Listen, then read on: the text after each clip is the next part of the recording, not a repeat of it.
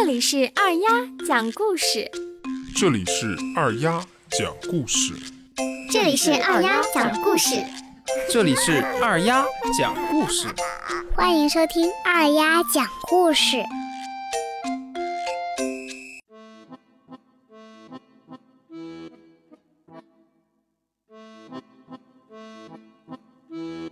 小朋友们晚上好，今天我给大家讲的故事，故事的名字叫《猴子三兄弟》。猴妈妈有三个儿子，个个都很淘气，为此猴妈妈可头疼了。就说今天吧，猴妈妈好不容易从外面搬回来一个大西瓜，三兄弟你争我抢都要切西瓜，谁也不肯让着谁。只听“啪”的一声，西瓜摔到了地上，红红的西瓜瓤洒了一地。这下猴兄弟们可傻眼了，好好的一个西瓜，谁也吃不成。猴妈妈很无奈。这天，妈妈领着三兄弟出去找吃的，他们找呀找，费了九牛二虎之力，终于在太阳快要落山时。找到了一些桃子和玉米，可没有想到，三兄弟竟然为了分桃子和玉米吵了起来。吵着吵着，忽然听见妈妈在喊：“不好啦，装有桃子和玉米的袋子掉进井里了！”三兄弟停止了争吵，朝妈妈的方向跑了过去。这可怎么办呀？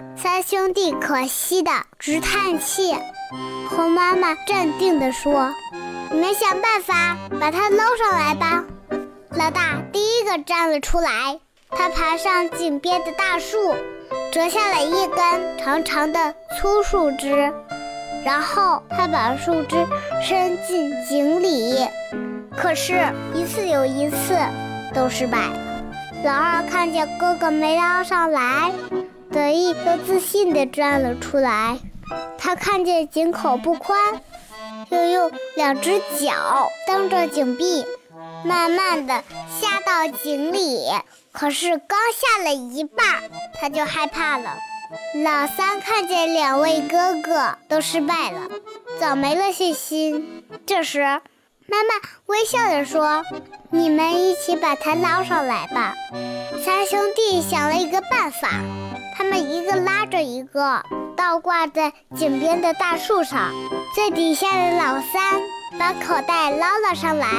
这时，猴妈妈表现出为难的样子，说：“孩子，这口袋是大家一起捞上来的，里边的东西可怎么分呢？”听妈妈这么一说，三兄弟你看看我，我看看你，都不说话了。他们好像明白了妈妈的良苦用心，齐声说：“我们一起分享吧。”三兄弟都认识到了自己的错误，也知道了团结的重要性。